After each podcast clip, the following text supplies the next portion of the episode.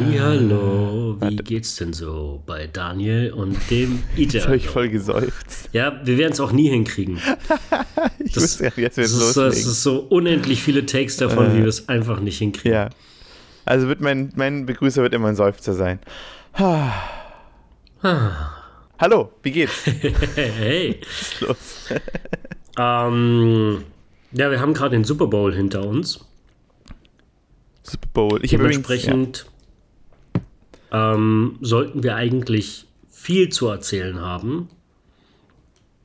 Haben wir aber nicht. na, äh, also ich habe tatsächlich. Ich habe das Gefühl, es wurden zwei Trailer gedroppt, gedroppt, Ja. ähm, veröffentlicht, die man gesehen haben muss oder die wahrscheinlich jeder gesehen hat. Und das war's. Ja. Es war nicht. Also ich habe die, die Werbung tatsächlich alle nicht geguckt, aber ich kriege ja trotzdem mit, welche Trailer und so gedroppt sind. Gedroppt, wie du es schön gesagt hast, aber waren Naja, zwei Dinge. normalerweise, also normalerweise hat man die letzten Jahre mal so 15 bis 20 Minuten an Trailern zu gucken gehabt und diesmal waren es insgesamt so vier Minuten. Mhm. Das war schon mager. Aber vielleicht, weil die Leute sowieso informiert sind oder so, keine Ahnung. Vielleicht, weil, Ja, weil niemand, also wenn man, wenn man, ja, niemand will vielleicht irgendwie, weißt du, äh, weil eh alle Schiss haben, dass äh, jetzt wegen Corona die Kinos wieder schließen müssen irgendwann oder so, will vielleicht niemand drauf setzen, weißt du, weil es kostet ja, Ja, es ziehen sich ja auch alle wieder zurück. Also die Mission Impossible Filme wurden ja um ein Jahr verschoben. John Wick 4, der schon seit zwei Jahren abgedreht ist, wurde jetzt auch noch mal um ein ganzes Jahr verschoben Mhm. auf drei, Mai 23. Der ist schon, der hatte schon zwei Release-Termine. ja, Äh, Möbius, der ja auch ein Villain, also mit Jared Leto, der ja auch ein Villain im Spider-Man-Universum ist. den haben sie jetzt auch wieder verschoben, das habe ich gar nicht mitgekriegt. Der wurde jetzt auf den 1. April das siebte Mal verschoben. Oh Mann. Ich glaube nicht, dass der Film noch rauskommt. so. Ich meine, also vom Trailer her sieht der ziemlich scheiße aus, deswegen, äh, also finde Mm. ich meine Meinung. Äh, deswegen wäre es jetzt, glaube ich, nicht so traurig, wenn der nicht rauskommen würde, aber ähm, ja. Äh, Naja, mir ist ja auch relativ, relativ gleich. Ja, aber die naja. Streaming-Services müssen ja auch, ich meine, die- ich habe auch das Gefühl, die machen halt nicht so viel Fernsehwerbung, ne? Also so Netflix, Amazon Prime. Also außer jetzt, Hm. na, wir können ja mal über die zwei Trailer reden, außer du hast noch irgendwas über den Super Bowl. Ähm, naja, vor, den, vor dem Super Bowl, eine Woche zuvor, glaube ich, Netflix ähm, einen Trailer veröffentlicht, der ein Teaser für das ganze Jahr 22 wird. Mhm. Das sah schon anständig aus. Also unter anderem exklusive Fortsetzung von Ryan Johnson zu Knives Out, also Knives Out 2 Oh yeah. ähm, für Netflix und das sind schon, das sind schon nette Sachen dabei gewesen. Ähm, ja, lass uns die beiden über die beiden Trailer reden, die mich äh, den einen fand ich cool, der andere hat mich relativ kalt gelassen und ähm, insgesamt hätte ich aber gedacht, von beiden mehr gehypt zu werden. Okay, darf ich, darf ich raten? Den, Nein. du relativ cool fandest? Nee, darf ich nicht. Ja. Hau rein. Ähm, den, den du relativ cool fandest, äh, Multiverse of Madness, Doctor Strange. Of course. Den, Ja. der dich kalt gelassen hat, war Rings of Power. Also äh, Ja, Herr der Ringe. ja, ja genau. Ja, weil so ging es mir nämlich auch. Ich, äh, es war so eine Mischung bei mir bei Rings of Power. Auf Achso, der einen übrigens, Seite, Multiverse of Madness ist Doctor Strange 2. Wir kommunizieren nur Genau. noch über Untertitel. ja, weil die Studios das auch so machen. Ich meine, Ja. ja, Doctor, genau, das ist Doctor Strange 2 und Rings of Power ist die Herr der Ringe-Serie von Amazon, äh, die jetzt Mhm. demnächst kommt. Die ähm, inklusive die Herr der Ringe Lizenz eine Milliarde inzwischen Mhm. verschluckt hat. Ja. Und die soll tausend, ja. tausend Jahre davor spielen, ne? Oder so irgendwie. Oder 100. Ich, irgendwas war. Irgendwas hatte ich irgendwo gelesen. Das soll auf jeden Fall davor Ja, spielen. ja, ja. war- Ähm, tausend Jahre davor, also im zweiten, im zweiten Zeitalter. ja. Bei Herr der Ringe ist es ja so, dass es jedes Zeitalter 3000 Jahre geht. ja. Ich überlege gerade, wie das bei uns wäre. Obwohl, nee, dann müssten wir immer noch im dritten Zeitalter sein, weil wir sind am Ende von Herr der Ringe am Ende des dritten Zeitalters. Mhm. Es, es läutet das vierte Zeitalter ein. Gibt es noch Bücher nach Herr der Ringe? Ich glaube nicht. Ich weiß nicht, ob die Kinder Hurins ähm, davor oder danach spielen, aber ich glaube, es ist auch irrelevant. Mhm. Ich habe das Gefühl, bei Herr der Ringe haben wir das Finale der Geschichte, das kennen wir alle, und alles andere spielt davor. Ja. Na, auf jeden Fall, der, der Trailer hat mich irgendwie so halb gehypt. Ich glaube einfach nur, weil es eine Fantasy-Serie ist, die gut aussieht. Was äh, ich halt immer bei den Filmen cool fand, war, dass die halt, die hatten CGI, aber du hast wenig davon gemerkt und äh, mhm. trotzdem kam sehr viel über Set und über ähm, Kostüm und so. Was ja dann der Hobbit, äh, haben wir ja letzte Woche oder letzten Sonntag besprochen, total falsch gemacht hat an der Stelle eigentlich, weil das war dann nur noch CGI ja. fast. Wir haben ja auch über den, den Ork geredet ähm, und ich habe auch die Bilder sogar noch in, in die Shownotes reingestellt. Ja, habe ich gesehen, fand ich sehr gut, den, den Link, den du da äh, gepostet genau, hast. Genau, und ich habe das Gefühl, sie machen es jetzt wieder bei der Serie. Der Trailer hat ausgesehen, als ob da sehr viel CGI drin ist, die sehr fake aussieht und das hat mich gestört. Mhm. Ja, ja, ich weiß genau, was du meinst und das ist auch das, was, was mich dann äh, doch etwas nicht verprellt, aber so ein bisschen verstimmt hat. Ich habe das Gefühl, sie sind zurückgerudert. Die haben mehr Balance zwischen ähm, tatsächlichen Aufnahmen freien, weil die wird, glaube ich, auch in Neuseeland gedreht. Mhm. Aber es ist auch ganz klar Studio und Greenscreen dabei. Und das war ja das Ding, du spürst es einfach. Also Herr der Ringe ist sehr viel tatsächlich im Freien gedreht und es fühlt sich einfach tatsächlich natürlich an. Mhm. Und der Hobbit ist halt so 90% Greenscreen. Und sie haben halt wirklich auch bei denen dann so wieder so zwei, drei Jahre nur in grünen Boxen verbracht. Und es gibt ja auch diese berühmte, diese, es gab ja diese berühmte News, wo ähm, Ian McKellen so einen Nervenzusammenbruch hatte mhm. am Set von Der Hobbit und angefangen hat zu weinen und nicht wusste, dass ihn über das Mic alle hören können wo er dann zu sich selbst sagt, deswegen habe ich nicht mit Schauspiel angefangen. Mhm. Weil es einfach, wenn du Monate in so einer grünen Box verbringst, das ist und mit unsichtbaren Charakteren ja, spielst, genau. das ist einfach, das ist einfach nicht, äh, ja. Ich frage mich, wieso sie es immer wieder machen, weil es, es failt ja immer, jedes Mal. Star Wars Episode 1 bis 3 war genau das gleiche. Da ist auch 90% irgendwie Greenscreen. Inhaltlich. Episode 9 war sowas von fucking erfolgreich. Der Film hat Geld gemacht. Und das ist ja das Weirde. Ähm, dass, sie, dass sie das einfach nicht akzeptieren wollen. Oder dass es ihnen egal ist, dass der, dass der Inhalt nicht besonders gut angekommen ist. Mhm. Oh, der Film hat anderthalb Milliarden eingespielt. Ja, Was willst du von mir? Nö. Dem, ich habe einen der erfolgreichsten Film des Jahres gemacht. Ja, die sind die Zahlen. Schau mal die Zahlen an. Ja. Hier. Den will jeder sehen. Na, fuck you. ja, aber es ist, es, es ist leider so. Ne? Ähm, ich meine, es gibt Leute, die haben großartige Filme gemacht und die sind gefloppt und ähm, das war's dann. Ja. Es ist, äh, es ist eine Shitshow. Das ist mein nächstes neues Lieblingswort. Shitshow in der Fuck Factory. äh, ist aus Succession, aber. Ähm, ja, aber. Ja, also äh, ich, ich muss sagen, es waren. Also es gab bei dem, bei dem, bei dem Trailer von der neuen Herr der Ringe Show Rings of Power. Ja. War das der Titel? Rings of Power, genau. Ähm, das allererste Bild hat, mir, hat mich sehr angesprochen, weil da siehst du diese beiden Statuen, die links und rechts ja. von einem Fluss stehen ja. und dann aber eine lebendige Stadt da drum. Ja. Und das hat mich sehr angemacht. Und das zweite Bild waren dann irgendwie zwei Wesen, die ich noch nie gesehen habe, so, so, so hirschähnliche Waldcharakter. Das fand ich auch, ähm, dachte ich so, oh, Magic. Und ab dem Moment wurden die Bilder und Schnitte sehr schnell mhm. und es mhm. gab direkt Actionsequenzen und da wird überhaupt nicht. Das, das ist so merkwürdig, das mit den, mit den, mit dem ich habe das Gefühl, viele Produkte in den letzten Jahren, also jetzt sage ich das selber schon, viele Filme oder Serien waren gar nicht so schlecht, wie sie ähm, vermarktet wurden. Mhm. Ähm, ja. Weil die Trailerkultur hat sich komplett verändert. Inzwischen bekommen wir in 90 Sekunden eine Zusammenfassung vom ersten, zweiten und dritten Akt und sehen die ganzen Highlights aus dem Film, mhm. was uns dann locken soll, den Film tatsächlich im Kino zu gucken oder wo auch immer. Und das Verrückte ist, der Fokus von der Industrie ist nicht mehr das Storytelling.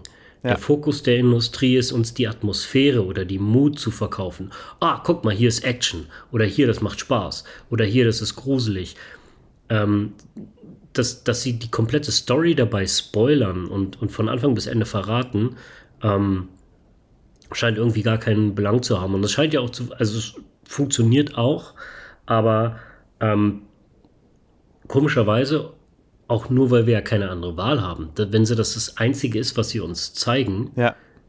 können, können wir ja auch gar keine alternativen Trailer haben, auf die wir besser reagieren. Nee, eben. Und, ähm, na, ich finde, Marvel macht es super. Die gehen ja zum Teil Marvel, wirklich nochmal drauf und ändern Shots so für den Trailer, damit du einfach nicht gespoilert wirst bei manchen Sachen. Shots und, und Textzeilen. Ja. Ich war sehr überrascht bei Spider-Man, wie sie einfach Szenen geändert haben, die wir im Trailer, ja. die, an, die im Trailer anders aussahen. Was sie auch machen, und das gefällt mir extrem gut, und da muss ich ihnen einfach mal dicke Props aussprechen. Sie haben sich angewöhnt, hauptsächlich nur noch Material aus den ersten Akt mhm. und vor allem nur aus den ersten 15 Minuten zu zeigen. Ja. Es sieht oft so aus, als wenn du gerade einen ganzen Film siehst, weil sie vielleicht einen Shot aus dem zweiten oder dritten Akt reinnehmen. Aber ansonsten siehst du in den meisten Filmen, ähm, auch bei Suicide Squad, The Suicide Squad, fand ich das genial. Mhm. Du hast nur Sachen aus den ersten ja. 10 oder 15 Minuten gesehen. Und du hattest das Gefühl, als der Film dann anfing, ich weiß überhaupt nicht, was hier passiert oder worum es geht. Und das ist das, ein Abenteuer oder ein äh, Film ist ja auch gerade bei diesen ganzen nerdigen Sachen, über die wir uns so unterhalten, das ist alles Eskapismus. Wie soll das funktionieren, wenn mir in 90 Sekunden schon alles gespoilert wurde, was passiert ja. und ich alle, alle Highlight-Bilder gesehen habe? Genau. Das ist, das macht, die Trailer sind heutzutage großartige kleine Kurzfilme, für die sie 200 Millionen ausgegeben haben, die sie mir dann umsonst geben. Mhm. Das finde ich absolut skurril. Aber ich soll dann 20 Euro zahlen, um dasselbe in zwei Stunden nochmal zu gucken, aber dann ohne an irgendeiner Stelle überrascht oder unterhalten ja. zu sein, weil ich die ganzen Highlights schon kenne. Das ist so eine merkwürdige, das ist so, so, so eine merkwürdige äh, Politik gerade, wie, wie, wie, wie, wie Teasing für das Produkt funktioniert. Ähm, und da muss ich auch sagen, schneidet euch bitte alle eine Scheibe bei Marvel ab oder auch bei Disney. Ähm, ja, Disney macht das auch auf. gut. Ähm, also, ja, also ich meine, ja, Disney, Marvel ist ja Disney, aber ja, ich, äh, mir ging es jetzt so bei Kingsman. Wir haben ja Kingsman zusammen im Kino gesehen. Wir haben gesagt, wir reden nicht über den, weil es da nicht viel zu reden gab. Und Mhm. Der wurde mir komplett vom Trailer gespoilert. Ich meine, gut, wir haben den jetzt auch ja. irgendwie 20 Mal gefühlt im Kino gesehen, den Trailer, weil der halt mhm. irgendwie jedes Mal lief. Aber trotzdem, da gibt es halt Szenen aus dem dritten Akt, aus dem Endkampf sogar, ganz am Ende, sogar aus dem, es gibt diesen Moment, es gibt ja in jedem Film den Moment, wo, die, wo der Held irgendeine Idee hat und dann schafft er es, den, den Bösewicht damit zu überwinden, so ganz am Ende. Mhm. Und sogar diesen Moment, ist, der ist im Trailer drin wo du alles schon wusstest. Du wusstest, da gibt es diesen Moment im Trailer, und ich spoilere jetzt nichts, weil es ist im Trailer, wo so eine Granate ja. explodiert und er dann so ein Schild nimmt und dann nach hinten Stimmt. fliegt. Und das ist die eine der letzten Szenen in dem Film. Und wenn du halt den Trailer kennst, dann weißt du, die kommt so ja noch den letzten irgendwann. zwei Minuten. Genau. Ja. ja. Und ähm, ich bin gerade noch nicht mal aufgebracht oder überrascht von dem, was du sagst, weil ich es so gewohnt bin. Es ist, äh, es ist so skurril einfach, wie man und ich habe das Gefühl, du kannst in dieser Industrie schon ähm, einen positiven Eindruck machen, indem du genau das machst, was, was zum Beispiel Marvel gerade macht. Ähm, trau dich, vertrau deinem, deinem Film und trau dich einfach nicht alle Highlights mhm. zu zeigen mit der Absicht, jemanden unbedingt da reinzulocken. Versuch in irgendeiner Form ähm, wirklich einen Hook ja. zu, zu, zu zeigen. Und hier geht die Story los. Und wenn du wissen willst, wie es weitergeht, komm ins Kino, damit du auch was Neues siehst. Genau. Und ähm, noch überrascht wirst. Und die, die, die sich das in nächster Zeit wieder mehr trauen, die werden auch einen viel besseren Unterhaltungswert äh, äh, haben und einen besseren, besseren Eindruck machen. Absolut. Und äh, ja, und ich, ich, ich muss sagen, ähm, Amazon produziert teilweise überraschend gute Sachen in den letzten Jahren. Mhm. Aber auch, auch die sind, haben so diese Eigenheit, so Sachen so, so flashy und ähm, zu promoten. Und dieser, dieser, dieser Trailer für die, für die Herr der Ringe Show, für die sie jetzt eine Milliarde ausgegeben haben und an denen sie seit Jahren arbeiten, mh, mm, damit haben sie sich das Teasing schon komplett zunichte gemacht. Weil das ist etwas, was du über Wochen und Monate hättest aufbauen können. Immer nur einzelne Shots Mhm. oder vielleicht ein Dialog oder einfach nur, ja, einzelne Aufnahmen von einem Moment zu zeigen. Hier ist zum Beispiel etwas aus von diesem Charakter in dieser Szene. Ja. 10, 15 Sekunden reichen, gerade mit Social Media. Das ist, du, du hast so viel ähm, auch von der Mut und von der Musik aus Herr der Ringe, Sachen, die du einfach nur, ja, im wahrsten Sinne teasen kannst. Ähm, ich verstehe nicht, warum man denn da so viele Actionsequenzen in so einem Tempo reinballern muss. Du kannst sowas nicht mehr steigern. Du wirst nicht.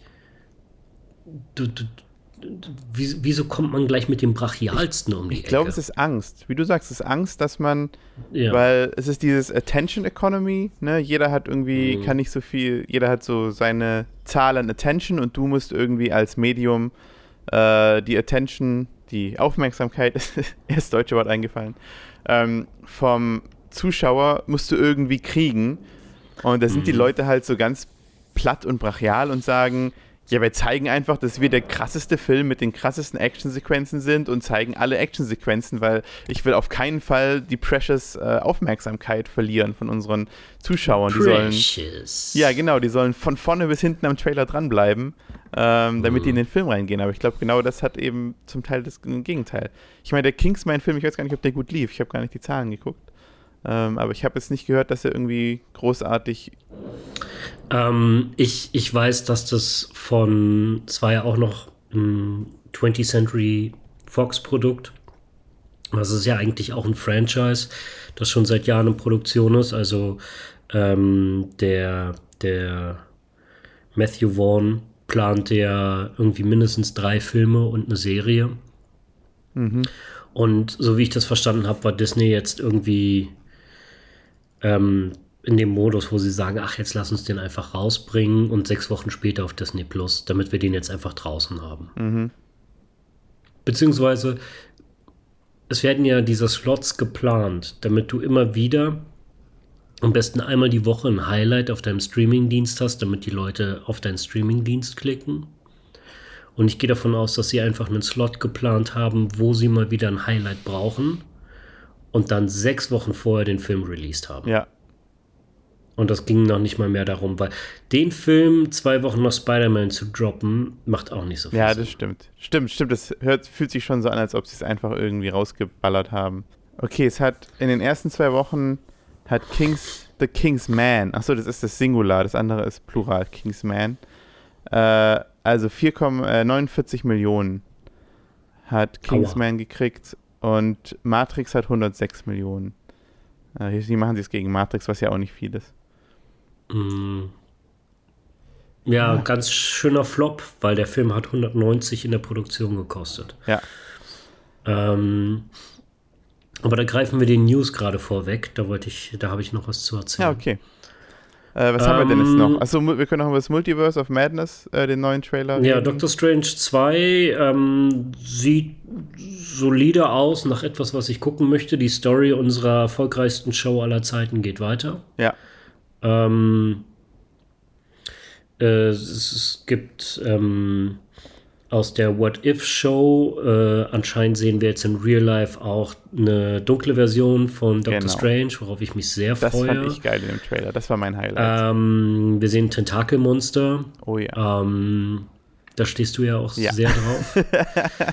ähm, dann finde ich schön, dass wir einen overpowered Character namens Wanda ähm, wahrscheinlich zu einem Antagonisten wird. Das ist in den Comicbüchern recht häufig oder es gibt so ein recht, recht berühmtes Buch, House of M, was tatsächlich der Vater von Elizabeth Olsen, glaube ich, geschrieben hat. Ah, das wusste ich gar nicht. Lustig. Oder gezeichnet. Mhm. Aber er ist maßgeblich an diesem Comicbuch beteiligt gewesen. Das heißt, äh, die Olsens waren schon mit Marvel lange vorher verknüpft. Mhm. Und das ist so einer der legendärsten X-Men, vor allem Wonder-Bücher. Und sie hat vor Jahren noch mal in einem Interview gesagt, sie hätte mega Bock halt diese, diese Story zu verfilmen mhm. und sehr viel davon ist in WandaVision. Ja. Und jetzt glaube ich auch in, in uh, Sam Raimis House of Madness. Der, glaube ich, ganz gut aufgehoben ist jetzt bei, bei dem neuen Marvel. Geht es da, da geht es doch darum, dass die, also dass Scarlet Witch sozusagen die böse Seite von Wanda wird? Oder war das nicht so? Das ist irgendwie so ein. Also ich weiß, es hat irgendwas ja. mit dem Kind vom, von, von Mephisto zu tun. Oder irgendwie. Ah, der wird nicht auftauchen. Ja, ich weiß. Der wird ich glaub's nicht. Mephisto, confirmed. Confirmed Mephisto. Bei unserem Podcast. Ja. Ähm, äh, wir mausern uns zum besten Podcast der Welt, ne? Also das, ich weiß. Äh, dauert nicht mehr lang. Wir sind auf dem ähm, klaren Weg dahin. Ähm, etwas, was sie, was finde ich storytechnisch sehr, sehr, ähm, sehr interessant ist und finde ich, sich ein sehr interessantes Thema daraus machen lässt, was sie komischerweise sich jetzt in den in der Marvel-Storyline noch sehr mit zurückhalten und noch nicht mal erklärt haben, ist äh, der Begriff Nexus. Also ich weiß, dass er in Wonder Vision, glaube ich, einmal auftaucht. Mhm. Aber Du siehst gerade so aus, als wenn du Fragezeichen ja, über der Stirn hättest. Ich überlege gerade, äh, wo der Nexus vor. Ich glaube, war der Nexus nicht das, wo sie drin waren? Oder habe ich das jetzt gerade Nexus sind Gegenstände oder Personen, mhm. die ein Alleinstellungsmerkmal im Multiverse haben. Mhm, okay. Und Wonder ist ein Nexus. Es gibt sie in all den Multiverses nur einmal. Ah, okay. Aber ich schätze mal, das wird jetzt dann kommen, weil das Multiverse ist ja eigentlich erst seit Spider-Man wirklich, wirklich. Ja, sie, so. sie haben sich da ja auch so ein bisschen, finde ich, ins Fleisch geschlagen. Also ganz ehrlich, ich finde es nicht so schlimm, weil ich fand es mega cool und furchteinflößend. Die Vorstellung, dass es eine Zombie-Wonder gibt. Mhm ich habe ah, so hysterisch ja. angefangen zu lachen, als ich das in der What If Animationsshow gesehen habe, weil es mich einfach gehypt hat. Ich dachte so, ich finde es auch okay, wenn sie sowas machen, mhm. ähm, weil das ist einfach so eine, wie der Name schon sagt, What If, das ist eine Spielerei, wo ja. man Spaß haben möchte. Das ist so wie, wenn man auf dem Schulhof steht und stell dir vor, das und das würde passieren. Ja, Batman, und Batman gegen Son Goku, wer, wer gewinnt? ja, genau, ja. genau sowas. Und äh, da finde ich es okay. Ähm, wenn sie denn sowas machen. Ähm, ja, Punkt. Und ähm, ja, aber sie, du meinst, sie haben sich da ins Fleisch geschnitten, weil sie ist halt ein Nexus, also eigentlich dürfte sie gar nicht als Zombie-Version vorkommen. Äh, deswegen war ich überrascht, dass ein Charakter aus der What If Show jetzt tatsächlich in einem Film auftaucht. Mhm. Aber ganz ehrlich, ich werde ihn das nicht ankreiden. Ja. Also da komme ich mir auch vor wie so ein wie so ein Klischee von dem Simpsons ja. Comicbuchbesitzer, genau. Ladenbesitzer, der dann so, ja, aber in der und der Folge habt ihr das und das gesagt. So, Entschuldigung, nee, in okay. Ausgabe 35, ja, äh, also, also in der Folge 5 von What If, dann war ja ein Wanda als Zombie unterwegs, ja, und äh, das haben sie hier aber Wanda als Nexus erklärt, das ist ja... Kann ja gar nicht sein. Ähm, ja, ist mir, ist mir egal. Ähm, Solange du das nicht Elizabeth cool, Olsen fra fragst, weil ich glaube, in, in den Simpsons fragt er das doch dann immer die Figuren, die so Voice-Actor sind, wo die dann sagen so, hey, keine Ahnung, ich schreibe das Ding nicht, ich bin nur der Voice-Actor.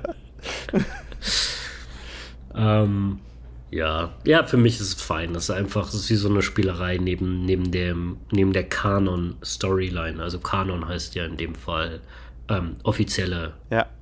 Storyline. Und ähm, ja, also man merkt auf jeden Fall, dass sie da jetzt gut was aufbauen. Äh, muss ich mal kurz zurückrudern zu Rick and Morty. Mhm. Rick and Morty ist ja, ich weiß nicht, also die wurden ja ab Staffel 3 haben die 70, hat der Sender 70 Folgen bestellt. Mhm. Das sind sieben Staffeln. Ja. Und da waren sie dann so, okay, Rich Bitch, wir haben jetzt für die nächsten paar Jahre zu tun. Aber ich muss auch sagen, ich hatte ab der Staffel 4 das Gefühl, die haben gar keinen Bock mehr. Ja.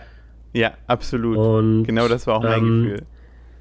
die, also ich muss sagen, Staffel 1, vor allem der Übergang zu Staffel 2, die letzte Folge von Staffel 1 und die erste Folge von Staffel 2 sind eine Doppelfolge, mhm. wo es um diese Party im Haus geht, wo das Haus ja durch die Multiversen reist. Ja. Und das ist eine der geilsten Konzepte zu der Zeit, als es rauskam, die ich, glaube ich, jemals gesehen mhm. habe. Es hat mich so geflasht und so krass unterhalten. Ähm, ist die erste Folge ich, dann die, wo sie wo sie sich, wo sie dann sich auftrennen in verschiedene Versionen von sich ja, selbst und wo, ja. dann, wo dann die Time Police kommt, genau. die aussehen wie Hoden und am Ende in dem, in dem Skit am Ende dann ähm, Einstein verprügeln ja. und ihnen dann sagen, don't mess with time. Und dann siehst du nur noch, wie seine Hand so hoch kommt an die Tafel und weiterschreibt, I will mess with time. I will mess with time. ähm, ja, ich, ich habe die, ich weiß nicht, wie oft ich diese Doppelfolge geguckt habe. Also ich mache die immer wieder mal nur diese beiden Folgen an, weil das einfach so ein groß. Das ist nicht nur das Konzept, das ist auch wie viel Spaß sie damit ja. einfach haben. Ja. Es macht einfach unglaublich viel Spaß, die zu gucken.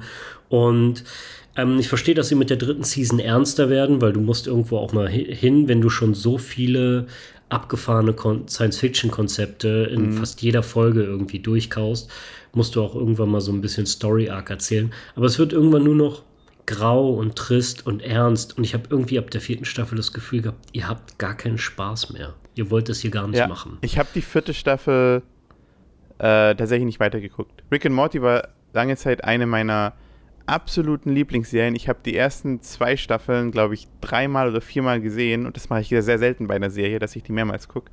Ähm, mhm. Staffeln. Aber ja, die vierte habe ich dann mittendrin aufgehört, weil einfach die Folgen dann auch, fand ich, irgendwie belanglos geworden sind. Ich hatte so das Gefühl, sie haben so mit Rick auf so ein Arc zugearbeitet und so und, und dann kam dieses da, wo er dann gefangen genommen wird. Ähm, ich weiß nicht, ob das war, glaube ich, Ende der dritten Staffel. Oder war das Ende es der wird zweiten? ja auch immer, immer verschachtelter und krasser, wie er ständig in irgendwelchen ähm, Virtual Realities gefangen ist und ja. du nicht weißt, ob er da immer noch drin ja. ist. Und es ist einfach, es ist nicht mehr nachvollziehbar. Und äh, ja. Ja, aber ich habe auch das Gefühl, es wird so ein bisschen. Äh, also ein paar Folgen sind sehr. Ich will jetzt nicht politisch sagen, weil das ist das falsche Wort, aber ich finde, ein paar Folgen mm. der neuen Staffel sind, haben so ein bisschen eine Agenda und ich finde das generell nicht schlecht, weil ich gerade finde, so eine Serie wie Rick and Morty kann das haben. Ja. Aber es ist halt, wie du sagst, was mir fehlt, ist der Spaß. Ich, hab, ja, ich fand Rick genau. and Morty die ersten zwei Staffeln so geil, weil du halt merkst, dass sie einfach Spaß mit dem ganzen Scheiß haben, mit den Konzepten. Die machen da Witze drüber. Die machen Witze ja, über. Du kannst die auch wirklich in einem Stück gucken. Einfach. Ja. Das ist. Äh, ne.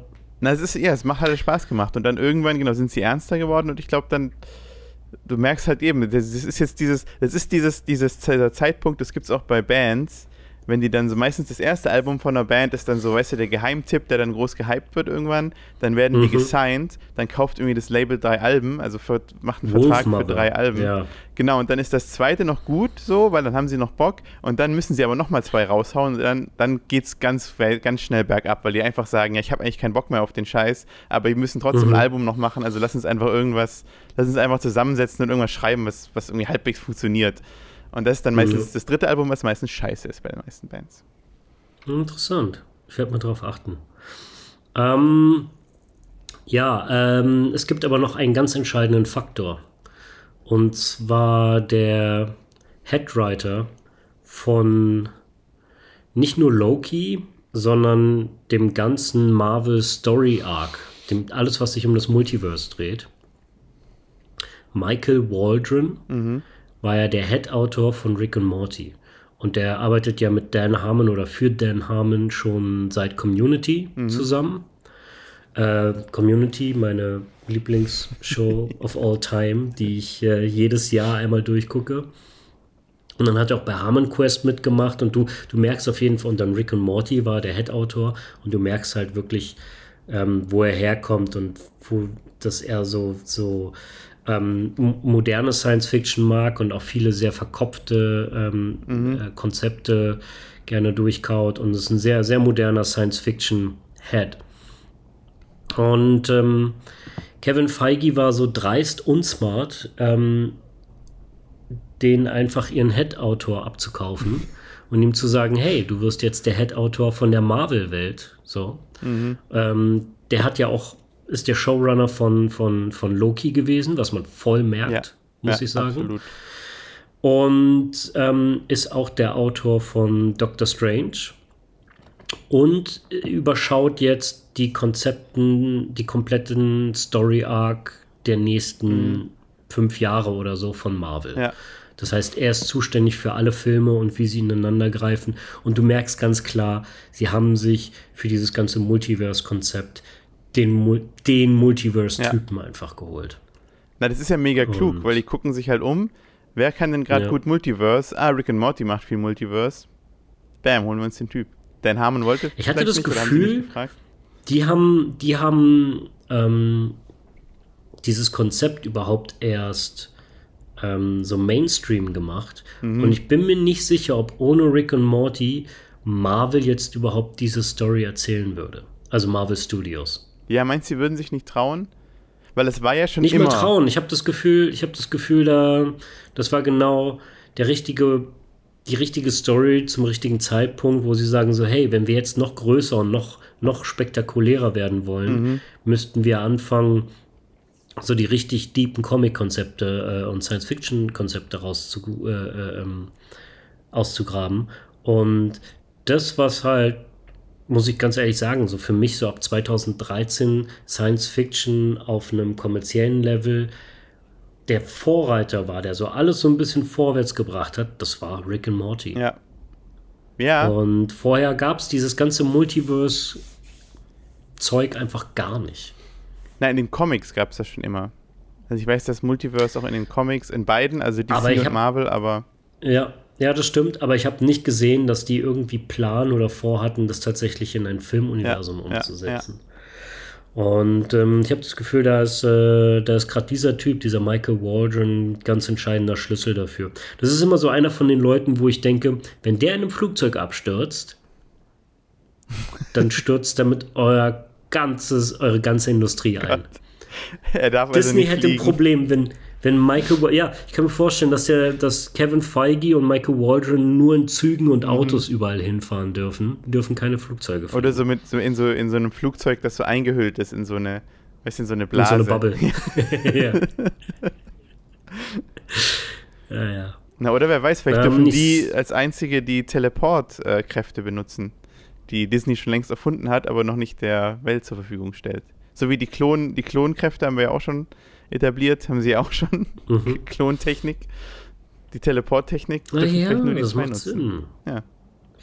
Ich sehe gerade, dass er, dass er, ich weiß nicht, ob das vertragsgebunden war, außerhalb von Marvel gerade eine ganze Show gemacht hat. Mit dem Typen Stephen Amell, der, der Green Arrow gespielt hat, über 20 Staffeln. Ähm, und zwar ist es Heels und ich glaube, das ist eine Catcher-Serie. Und die sieht sehr, sie sieht sehr nach 2010 aus. Also damit meine ich so ähm, sehr starker Kontrast und sehr wenig Farbe. Mhm. Ähm, Warte, ich muss ich mal reingucken. Ah ja. Heels.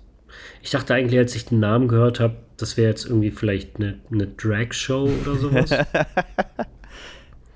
Aber es ist halt, es ist halt Wrestling, was ja auch nicht so weit entfernt davon ist. Uh, das hören, das hören sich ein paar Fans ganz ungern. Ich bin voll auf deiner Seite, absolut.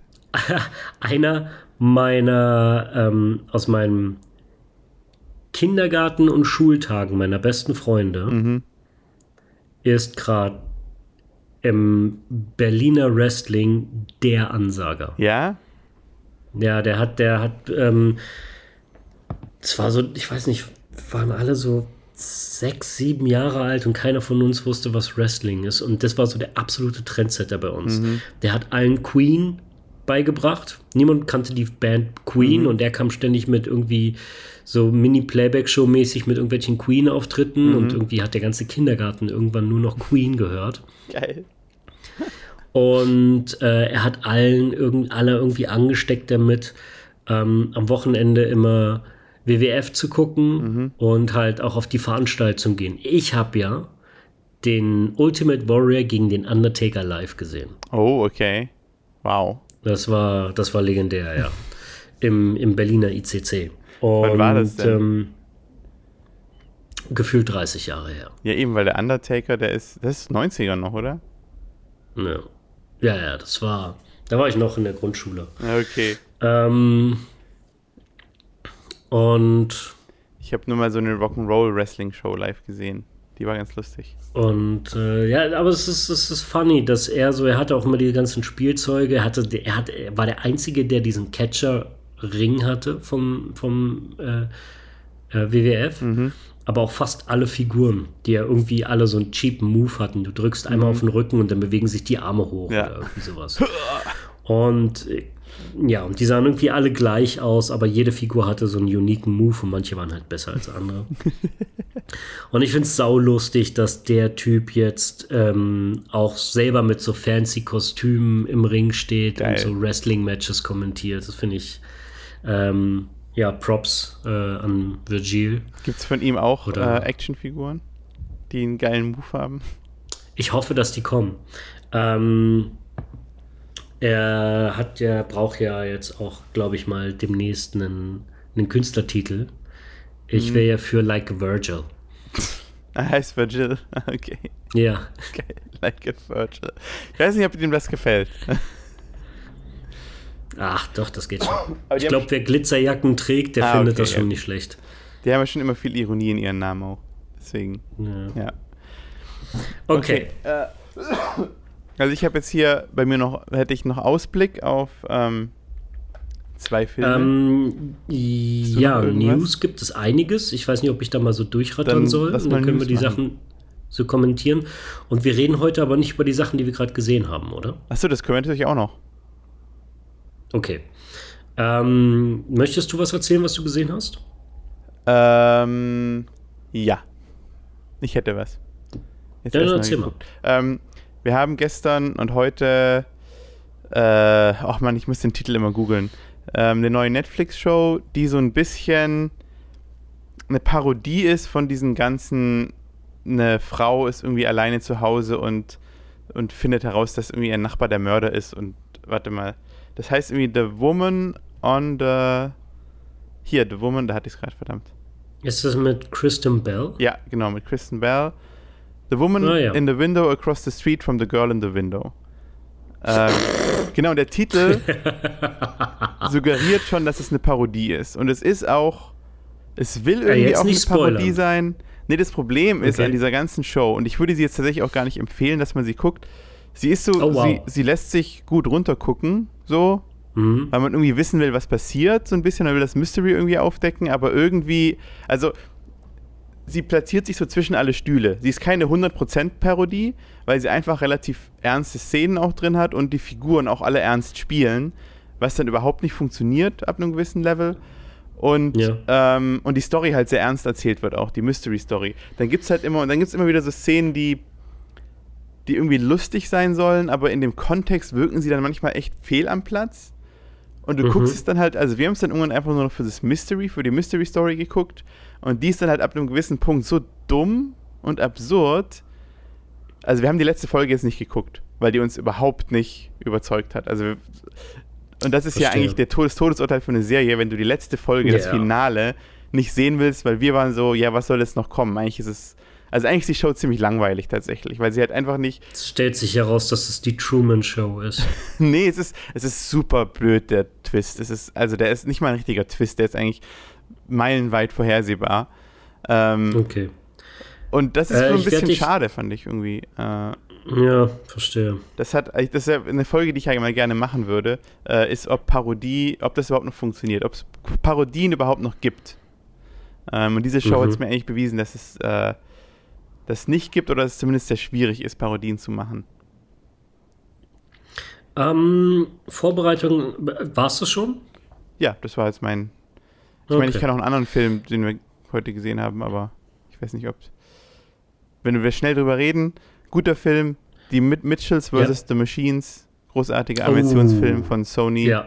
Entertainment ist so ein bisschen stilistisch wie der Into the Spider-Verse, aber auch nur von den Graphics her, also nicht von den, nicht so wie es aussieht, aber es gibt halt immer Das wieder so lustige Screens Typen. und so. Genau, genau, eben. Deswegen, es ist stilistisch und Von Lord und Miller. genau, Ja. ist stilistisch und storymäßig ähnlich. Äh, ist ein sehr schöner Film. Es hat sehr viele Witze und Hat mir auch äh, sehr gut gefallen. ist, Aber der ähm, kam ja schon letztes Weihnachten, also nicht dieses, sondern das Weihnachten davor Ja. raus. ja, wir haben den äh, jetzt heute entdeckt, weil viele Leute gesagt haben, Ah, das ist ja. einer der lustigsten Filme vom letzten Jahr. Und das stimmt, Definitiv. der ist leider ein bisschen untergegangen, muss man sagen, irgendwie aus Ja. irgendeinem Grund. Nee, ja, der, der war großartig. Und halt, echt äh, cool. das äh, Finale ist grandios, aber das darf ich jetzt, das Mhm. spoilere ich jetzt nicht. Also guckt euch den an, guckt euch nicht The Woman in the House Across the Street, bla bla bla an. Mhm. Ich meine, aus- es ist sowas, was man an, das haben wir, wie gesagt, das haben wir gestern Abend angefangen und heute Morgen die letzte Folge davon geguckt. Also man kann es so an einem Abend durchgucken, eigentlich entspannt, weil Ja, es, es okay. fließt, aber es ist nicht so eine Show, wo ich sagen würde, wenn ihr was Besseres da habt, guckt euch das an. So, Okay. okay, das waren meine zwei. Ähm, ich habe nur einen Film gesehen. Ich habe äh, Nightmare Alley immer noch nicht weitergeguckt. Nightmare Alley? Achso, Ellie, ah ja, sorry. Von, Ich dachte gerade der Name ähm, Ellie. Die Nightmare Alley. Wie heißt der? Äh, Toro. Vom, äh, ähm, was dem Film nicht gerecht wird, weil der Film, ich bin ein großer Fan von ihm, macht tolle Filme. Auch die Filme, die ich nicht mag, finde ich immer noch sehenswert. Mhm. Ich weiß nicht, ob das so viel Sinn macht, aber das ist auf jeden Fall, finde ich, einer von den großen. Und Ich weiß, was du meinst. Er hat halt immer coole Visuals, die es wert machen, den Film zu sehen, auch wenn du. Ja, auch sein Storytelling und so, Ja. sein, sein, seine Mentalität, er hat irgendwie wirklich was zu sagen und ähm, er kennt auch die Classics und äh, ich, ich weiß, der hat was, das haben nicht, was es nicht mehr so wirklich gibt. So.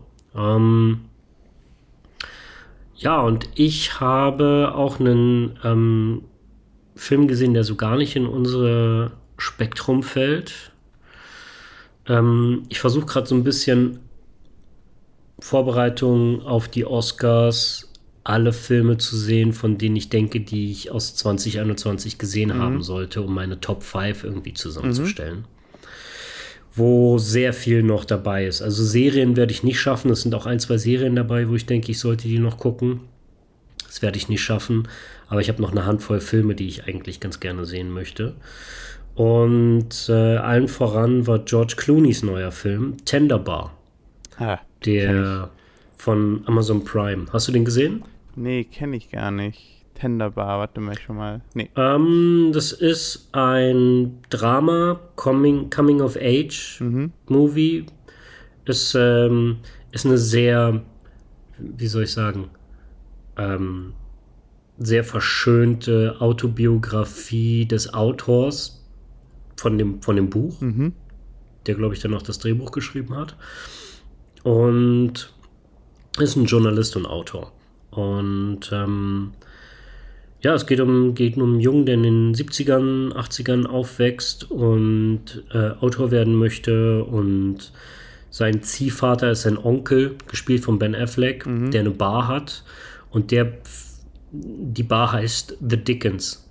Und die ist voll mit Büchern und der bringt ihn halt an das Lesen, Lesen und Schreiben heran. Also der ist, der ist nie, hat nie studiert, aber er versteht halt was von Literatur und ähm, ähm, es ist, äh, ich fand, es war ein, ich kann nicht viel zu dem Film sagen. Ähm, es, es, es gibt keine, keine Antagonisten oder es ist jetzt keine, kein, kein großes Ziel, was erreicht werden muss. Es ist eine Autobiografie. Also, Also eher so ein Ähm, bisschen, äh, wie heißt das, Zeitstück? Also, dass man irgendwie ja. ein bisschen auch so die Zeit und so Äh, zeigt. der Cast ist super, Mhm. unglaublich charming. Der Film, ähm, alle Leute in dem Film, ähm, das Drehbuch ist gut, Regie ist großartig. Was ziemlich stark war an dem Film, war, dass es sich halt wirklich. Also ich habe das Gefühl, diese, da waren so viele Details an Requisiten und Produkten in den Wohnungen zum Beispiel. Mhm. Ich kann mir vorstellen, das war so ein Film, wo die Leute am Set dachten, die zu der Zeit wirklich gelebt haben, dass sie wirklich so wie so einen Nostalgie-Schock kriegen. So. Da, da waren so Produkte in der Küche, die es heute gar nicht mehr gibt. Ah, okay. Die sahen halt auch wirklich aus wie in den 70ern und so. Und das war Der, der, der hat sehr unterhalten, der war sehr charming, der hatte auch seine dramatischen Elemente und ähm, es war ein sehr guter Film. Also ich hoffe, dass der, dass der ähm, gesehen wird. Hat mir gut gefallen. Okay, ich bin, interess bin, bin interessiert. Was ist denn noch so auf deiner Oscar-Playlist? Äh, Year of the Dog. Oh, den muss ich auch noch unbedingt gucken. Ja, der, ich glaube, der muss geguckt werden, weil es sieht so aus, als wenn Cumberbatch jetzt seinen Oscar kriegt. Und Warte, ist es die nicht Power of the Dog? Kann auch Power of the Dog heißen. Als Power of the ähm, Dog. Die, Regis ja. die Regisseurin bekommt wahrscheinlich auch ihren zweiten Regie-Oscar. Sieht irgendwie sehr danach aus. Mhm. Und, ähm, und was war noch? Äh, ich wollte den von Maggie Gyllenhaal gucken mit Olivia Coleman, die ja am Strand diese andere Mutter kennenlernt. Okay. Wenn du jetzt nicht weißt, was ich nee. meine, dann wirst du es auch. Ich bin tatsächlich, das muss man leider sagen, bei Oscar-Movies immer ein bisschen raus. Deswegen finde ich es irgendwie total gut, dass du die, äh, dass du die jetzt alle im Vorfeld nochmal guckst. Weil die sind halt für mich immer, also ich finde es immer ein bisschen schade, aber es sind halt hauptsächlich für mich eher Dramafilme, die ich zum Teil ein bisschen langweilig finde. Also das muss ich jetzt ganz ehrlich sagen. Mhm. Auch wenn Total alle jetzt sagen, wir sind, äh, wir sind irgendwelche, äh, äh, wir haben keinen Geschmack. Aber so Arthouse Ach, und Drama find, wir können uns, halt nicht. Also nicht nur, dass wir uns zu dem bekennen können, was wir machen äh, und gucken. Ich glaube, in unserem Podcast ist es relativ klar ja. inzwischen geworden. ähm, und äh, ja, ich glaube, die Oscars sind auch nicht mehr das, was sie mal waren, weil sie teilweise zu sehr versuchen, ähm, so pseudo-melodramatisch zu sein und ähm, etwas, etwas einzufangen und wiederzugeben, was früher gute Filme waren. Mhm. Ja. Und das sind sie heute einfach nicht mehr. So, also Nightmare Alley müsste ich noch zu Ende gucken, der auch beeindruckend ist und gut. Ich habe einfach, es, ist, es, hat einfach bisher nicht so gepasst. Äh, Licorice Pizza von ähm, ja, da gehen wir Paul ins Thomas Kino, Anderson, oder? der neueste. Hm? Da gehen wir ins Kino, oder? Würde ich sagen. Gehen wir ins Kino? Ja. Den haben wir letztes Mal schon angeteasert, dass wir den beide gerne gucken. So. Willst du den nicht sehen im Kino? Äh, doch, doch, aber ich werde den wahrscheinlich mit meiner Freundin gucken. So. Und ah. ähm, das wird schwer. Ich kann ähm, mich so als ähm, drittes Rad am Wagen. Ah. Hallo. Nee, wir bräuchten dann ja noch. Ich setze ja, mich zwischen euch. So, oh, habt ihr noch ein bisschen Popcorn? Oh, lecker. Nee, das ist nicht das Problem. Äh, wir haben sonst niemanden, der, da, der auf das Baby aufpasst. Ja, alles gut. Da, deswegen können wir leider nie zusammen ins Kino gehen. Äh, The Lost Daughter mit äh, Olivia Coleman. Mhm. Hatte ich ja, der habe ich auch schon gehört. Ähm, oh, was ich ja schon seit einem Monat, ich weiß nicht, warum ich die noch nicht gesehen habe, wo ich krass heiß drauf bin, ist ähm, Ethan Cohen's The Tragedy of Macbeth, der für Apple, der Schwarz-Weiß-Film, mhm. den er mhm. gemacht hat. Da bin ich sehr, sehr heiß drauf. Und äh, Alan Sorkins Being the Ricardos, wo es um eine Woche in der Produktion der erfolgreichsten Fernsehshow der 50er Jahre geht, I Love Lucy mit mhm. Lucille Ball und Dizzy Arness. Die beiden Hauptdarsteller waren ja ein verheiratetes Paar. Mhm. Und der Film spielt in, in ähm, zeigt einfach so eine Woche in deren Alltagsleben während der Produktion von dieser, von dieser Show. Und das ist auch ein Amazon Prime-Film und auf dem bin ich, den werde ich auf jeden Fall noch gucken. Und dann habe ich mit Power of the Dog und Macbeth wahrscheinlich die gesehen, die ich gucken muss. Okay. Ich werde sie eh nicht alle schaffen. Aber ja. Sollen wir die Liste mal unten hier in die Show Notes machen? Willst du mir die schicken? Ja, kann man machen. West Side Story geht mir sowas von am Arsch vorbei. Das hatten wir schon mal. Sorry, nein, ich will kein Remake von Film, der immer noch hält. Ah, hier. Äh, Kenneth Branaghs Belfast. Sieht nach einem guten Film aus. Klingt nach einem guten Film. Interessiert mhm. mich leider gar nicht. Muss ich gestehen. Ähm, ja, und Dune natürlich. Ähm, hat gute Chancen. Ähm, der Film, ja. Der Film auf jeden Fall. Also, der hat ähm, seine Anerkennung verdient, aber da haben wir jetzt auch schon sehr ausführlich drüber geredet. Ja, eben. Gut, ähm, würde ich direkt rüber zu den News. Ja, dann sag mal, was du hast. Ähm, es gibt wohl einen Actor für Namor. Das ist so der Aquaman in Marvel. Mhm. Und das wird der Antagonist im nächsten Black Panther. Wakanda Forever. Ich finde es ja ein bisschen grauenhaft, dass sie das als Titel genommen haben. Wegen, äh, wie heißt er? Nee, nee, es ist einfach, dass sie, es wurde so ein, so ein, so eine Pop-Culture-Phrase, dass sie natürlich das jetzt zu einem Money-Grab irgendwie machen. Ach so. Hm. Black Panther, Wakanda Forever. So, ja, okay. Du hättest auch im Grunde Black Panther 2 hinschreiben können. Das Ja. hat keinen Unterschied gemacht. Naja, ich finde es nicht so schlimm. ähm, Tenor Huerta ist ähm, Darsteller aus Narcos Mexiko. Ich nehme an, er ist Mexikaner. Mhm. Und er spielt wohl Namor. Wen es interessiert. Äh, ich kenne den Charakter gar nicht. Ähm, ist wohl noch krasser als Aquaman in, in seiner Welt. Irgendwie ist er. Ähm, könnte er mit Leichtigkeit die Weltherrschaft an sich reißen, Ach wenn so. er wollte. Er kann nicht nur mit den Fischen reden, sondern auch mit den Insekten. Der ist, ja, pff, keine Ahnung, er ruled halt alles. ähm, bleiben wir bei Marvel. Ironheart ist jetzt in Produktion. Das ist, ähm, die ganzen äh, berühmten, bekannten Marvel-Charakter hatten ja in den letzten 10, 15 Jahren mindestens einmal einen Gender-Swap oder eine Neuinterpretation durch ein Kind, das den Mantel dann von einem berühmten Charakter übernimmt. Ja. Ironheart ist ein schwarzes Mädel, das auf einem Genius-Level von Tony Stark ist und sich selbst so eine Iron Man-Rüstung baut. Ist das, würde, ist das nicht die, die schon angekündigt wurde in WandaVision? Oder, nee, das ist eine andere, ne? Ja, ja, das ist jemand In anderes. WandaVision wurde auch eine. Und ja, die ist halt so, so das ist so dieses Prinzip, ähm, äh, wie heißt er, Jeff Bridges regt sich doch äh, so in, in Iron Man 1 auf. Wie konnte Tony Stark in einer, äh, in einer, in einer Höhle sich so einen so ein, so ein, so ein, so einen Anzug bauen? Ja. Und sie ist halt dasselbe in Grün. Sie baut sich in ihrer, äh, in ihrem Kinderzimmer sozusagen einen Iron Man-Suit. ja. Und äh, der Charakter ist, glaube ich, Riri Williams. Ja, ich sehe es gerade, Riri Williams. Aber ich meine, das ist jetzt nicht so Und- unwahrscheinlich, weil ja irgendwie Spider-Man ist ja auch mega der Genius. Der könnte das wahrscheinlich. das Ja, wahrscheinlich ich finde, das passt. Ich, ich finde es auch okay, dass sie da jetzt irgendwie eine neue Interpretation davon bringen. Also Ja. ähm, der Charakter ist eh tot. Also und wir, also ich hätte auch sau viele Ideen für das Potenzial oder für das Konzept von einem von jemandem, der sich so ein von einem Engineer, der sich so ein so ein, so ein, so ein Anzug baut. Mhm. Ähm, da gibt es auch noch extrem viel zu erzählen und es wäre eigentlich schade, wenn man das nicht macht. Ja, also finde ich es okay, wenn sie da auch einen neuen Charakter zu holen.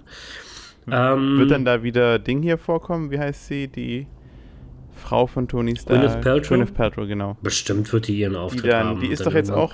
Am, ich sag dir, am Ende der Staffel, der ersten Staffel, so in den letzten Folge, taucht die auf und sagt so, hey, ich habe von dir gehört. Wie wär's, wenn ich dir jetzt noch ein bisschen stimmt. Money gebe Ja. und du richtig Und produzierst? du richtig auf die Kacke haust. Ja. ähm, Nochmal zurück zu Lord of the Rings. Da wurde für 2024 ein Lord of the Rings Anime-Film angekündigt. The War of Rohirrim. Ähm,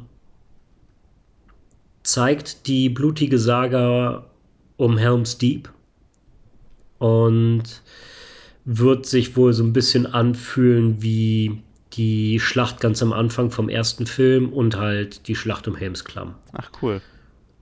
Äh, in, äh, als Anime. Äh, kommt in zwei Jahren.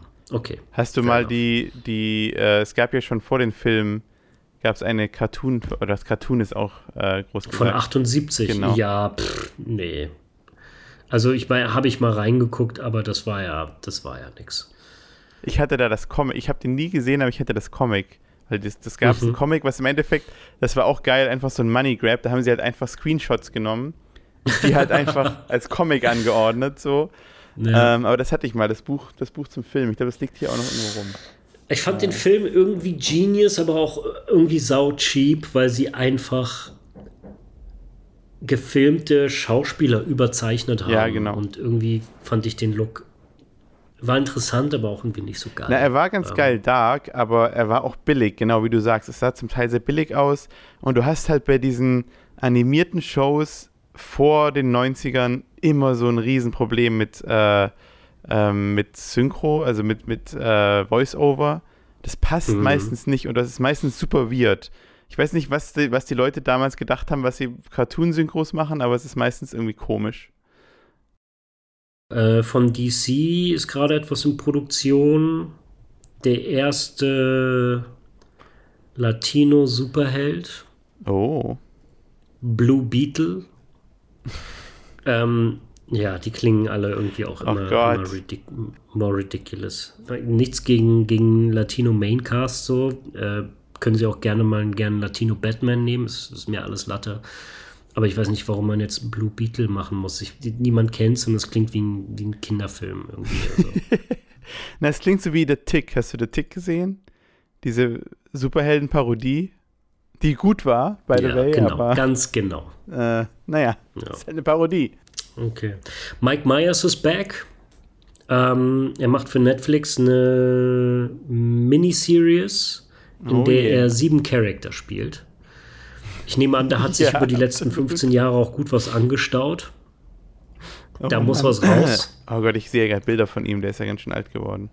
Und der Film spielt, nee, die Show spielt im Jahre 1347. Also weiß ich nicht, wie divers die Charaktere Ja. werden, die er da spielt. Hello, I'm a robot. Mm. Oh, hello, I'm a robot too. Im Jahr 1347. Ach so, Ich nehme an, du hast sechs Mönche und eine Ja, Dirne stimmt. irgendwie. ups, ich habe gerade so- ich gerade äh, 3647 gehört. Ah, nee, nee, nee, ich- 1347. Ja, ja. Das ist der dritte Kreuzzug, glaube Mhm. ich. Aber Ähm, also wird das dann lustig oder also ich meine, gut, du weißt es auch nicht, aber es ist die Er Frage. hat das. Potenzial. Er hat das Potenzial, aber ich finde, ich habe das Gefühl, Mike Myers ist so einer, der könnte in den letzten 15 Jahren auch seinen Grip verloren haben. Ja, Man weiß es nicht. Gucken wir einfach. Ich hoffe es, weil äh, ich mo mochte ihn immer sehr. Er hat schon gute Sachen gemacht. eben. Also, ja. Seth MacFarlane macht eine neue Show für Peacock. Und zwar Ted als TV-Serie. Ah, ja, ich weiß nicht, ob wir das gebraucht haben. Neun, neun Jahre nach dem Film. Ja. Also die Orville, hat er, soll er lieber die Orville weitermachen. Ja, ja, bin ich da ganz bei dir. Ähm, ähnlich geht's weiter mit äh, John Krasinski. Der macht ein Quiet Place Spin-off und ich finde, es reicht. A Quieter Place heißt es. Ja, The Quietest Place. I don't know. Quietest Ähm, Place. Ähm, ich ich finde, ich, ich mag ihn. Ich war angenehm überrascht, was für ein, was ein guter Regisseur er ist. Ich finde, er hat ein geniales Erstlingswerk geschaffen, das wie so ein, wie so ein Horrortrend ausgelöst hat, woraufhin Ja. dann alle angefangen haben, so Sachen wie Bird Box zu machen. Du darfst nichts mehr sehen. Du darfst nichts mehr hören. Du darfst nichts mehr sagen. Du So darfst diese nichts mehr ganzen riechen. Horrorkonzepte. ja, ich habe ich hab ohne Scheiß, ich habe auf die Parodie gewartet. Ohne Scheiß passt. Äh, Ich habe auf die Parodie gewartet, dass jemand einen Film macht, wo es so Monster gibt, die ähm, sich von deinen Fäkalien ernähren. Das heißt, Leute dürfen nicht mehr pupsen oder auf Klo gehen, weil sie sonst von den Monstern direkt überfallen und ich gefressen gut. werden. Das passt in mein Parodie-Thema, weil wieso gibt es diese Parodie nicht, Leute? Wieso gibt es sie nicht? Ja, warum Als nicht? Zu der Scary nicht? Movie-Zeit wäre sie schon längst draußen. Stell dir vor, stell dir, ja, stell dir vor, so 90 Minuten, wo Leute ständig furzen und wenn sie es tun, werden sie gekillt. Das ist, geht doch. Sie haben dauernd so voll die Schmerzen, weil sie jetzt so, oh, ich habe schon seit einer Woche nicht mehr, eine Woche nicht mehr auf Klo, oh Gott, es drückt. und alle sind auf der Suche nach so einem Bunker, wo du die Tür halt so zu, so, so shut machen kannst. Dass, dass du richtig mal richtig auf Klo gehen Ist das kannst. nicht auch voll lustig, weil wäre wär ein Quiet Place nicht auch die Toilette? Also a quiet place kann man auch einfach die Toilette nennen, so ungefähr. Ähm, ich habe mich schon gefragt, was er bei Quiet Place 2 macht. Äh, fand ich, war auch wieder ein sehr gutes Konzept. Also ich muss sagen, er ist im Konzepten überraschend gut und er ist auch ein sehr guter Regisseur. Ähm, ich mochte die Idee von Quiet Place 2. Man muss ihn aber nicht gesehen haben. hab nicht Wenn man gesehen. den ersten mochte und, und mehr davon sehen möchte, ist es okay. Man kann sich die Zeit nehmen. Man muss ihn aber nicht Okay. gesehen haben. Also er ist nicht, nicht das. Ich meine, du wirst mit einer Fortsetzung von etwas, was ein, was ein neues Genre getriggert hat, Ja, eben. nicht viel reißen. So. Ähm, John Wick 4 wurde mal wieder verschoben. Das hatten wir schon, oder? Ja, haben wir am Anfang schon gesagt. Jetzt nochmal um ein Jahr ähm, auf Ja, 2023. schade. Ich kann, Ja, äh, der sollte ja eigentlich im Mai 21 rauskommen. Und ähm, ja, am selben Tag wie Matrix 4. Aber naja. Ähm, ich, ich muss aber auch also- nur kurz zu John Wick sagen, ich weiß gar nicht, ob ich den sehen will. Ich fand schon den letzten irgendwie dann, sie haben es halt irgendwann übertrieben, dass es einfach, so dass sie dieses schöne, simple vom ersten genommen haben und das immer wieder mehr dran gebaut haben, dass es jetzt halt einfach irgendwie so, es fühlt sich an wie so ein riesen das ist genau dasselbe. Das zusammenfällt. Ja, nee, ich finde, das ist genau dasselbe Ding wie bei Quiet Place. Der war genre definierend, der hat ein sehr, sehr einfaches Konzept aufgebaut. Ähm, du hast einen emotionalen Hook am Anfang. Seine Frau ist gestorben. Sie schenkt ihm einen kleinen Puppy, einen Hund, damit er nicht seine, sein, sein Lebenswillen und seine Liebe ähm, verliert für irgendetwas oder zumindest überhaupt noch etwas lieben kann. Dann kommen irgendwie so Russian Gang Mob äh, Gangster Kids und äh, bringen seinen Hund um. Und das ist Grund genug für ihn, 40, 50 Typen abzuschlachten. Und ich muss ganz ehrlich sagen, in dem Ton des Films ist es absolut legitim. Es ist so die, die most ridiculous Story, die man erzählen kann. Aber ähm, ich, ich, Es funktioniert. das ist nichts, worüber man sich. Ja, man muss sich auch keine Gedanken darüber machen, weil du siehst den Film und denkst nicht, hm, also du fängst nicht an, da irgendwie über das Drama großartig äh, äh, jetzt irgendwelche Ja. Vorträge zu halten oder so. Ich meine, das ist, ist ein Vehikel, damit der Film anfängt. Und der Film selber ist ja von dem ähm, von den Stuntmännern und Choreografen der Matrix-Filme. Ähm, und was man, was man verstehen muss, ist, dass Matrix, äh, Matrix, John Wick ähm, eigentlich ähm, so eine Art ähm, Eine Spielwiese hast du, glaube ich, mal irgendwann dazu gesagt. Ist das eine gute Spielwiese Idee. für die aktuellsten Moves Ja.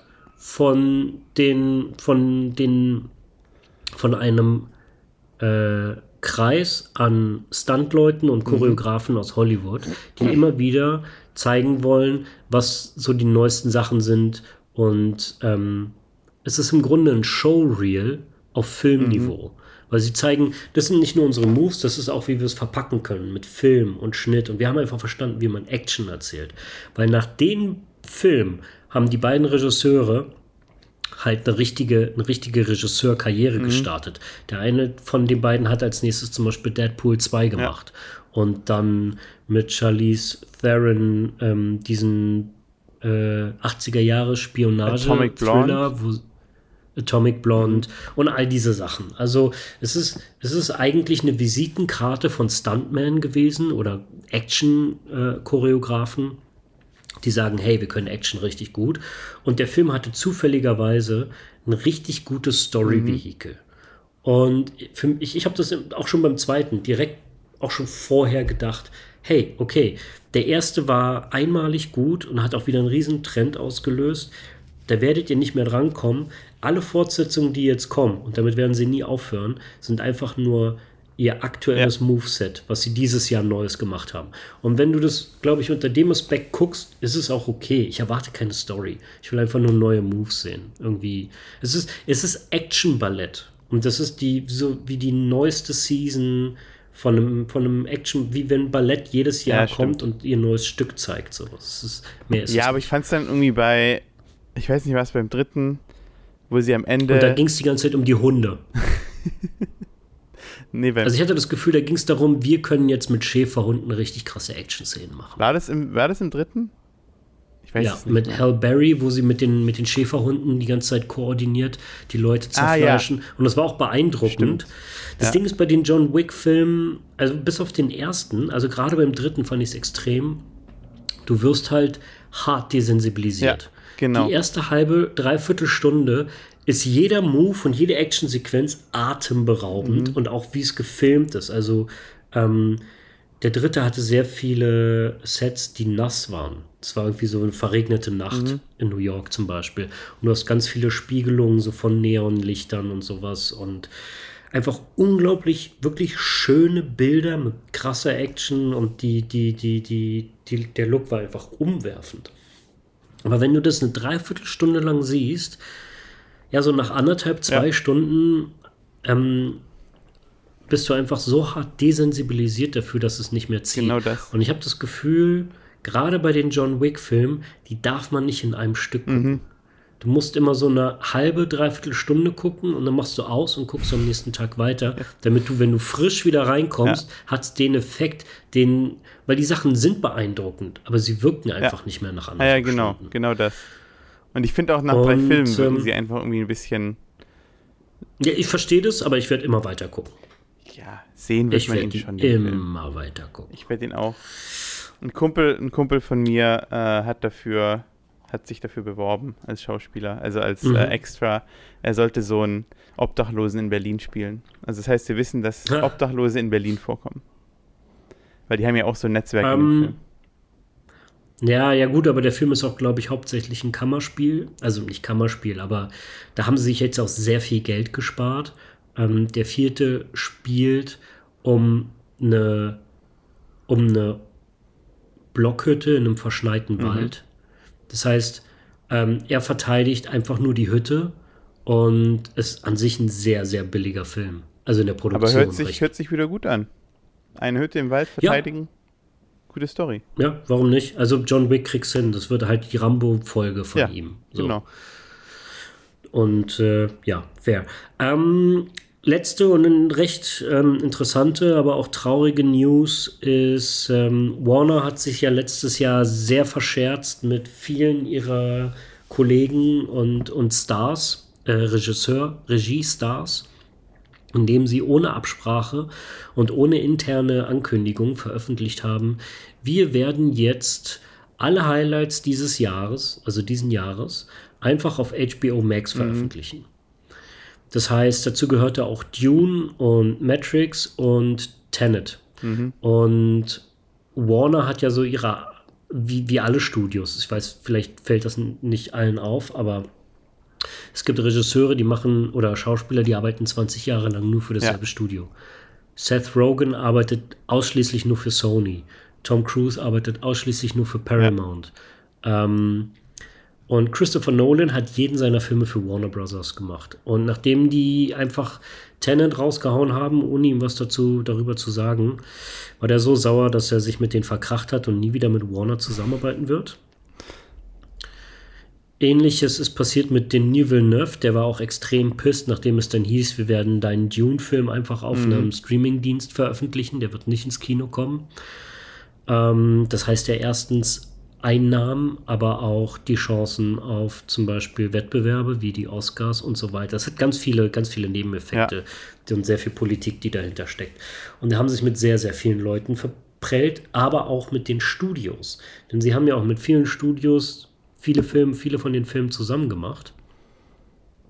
Und die Studios wurden auch nicht darüber informiert. Und bei denen geht es ja auch ums Geld. Ja. Also bei denen geht es ja ganz klar darum, hey, wir wollen den Film, haben wir gesehen, wenn wir Matrix 4 für 200 oder in dem Fall 190 Millionen produzieren, erwarten wir schon, dass der ins Kino kommt, damit der Geld einspielt. Und HBO Max hat den an dem Release-Tag des Kinofilms, also Warner, auf ihrer Streaming-App veröffentlicht, wodurch sie ganz offensichtlich, wie bei allen, allen anderen Filmen auch, sehr viel Geld verloren haben. Unmengen an Geld. Und der Film hat weltweit 155 Millionen insgesamt eingespielt. Ja. Und daraufhin hat Village Roadshow, mit denen Warner auch seit 20 Jahren zusammenarbeitet und einen legendären Erstlingswerk wie ähm, Matrix zusammen gemacht haben, also den ersten Matrix-Film. Oder auch Max, äh, Mad Max Fury mhm. Road und viele, viele Highlights haben sich jetzt mit denen verkracht und Village Roadshow verklagt Warner. Wow. weil die denen wohl ähm, ähm, erstens sehr viel Geld gekostet haben und zweitens einfach nichts daran mitzuentscheiden hatten. Ja.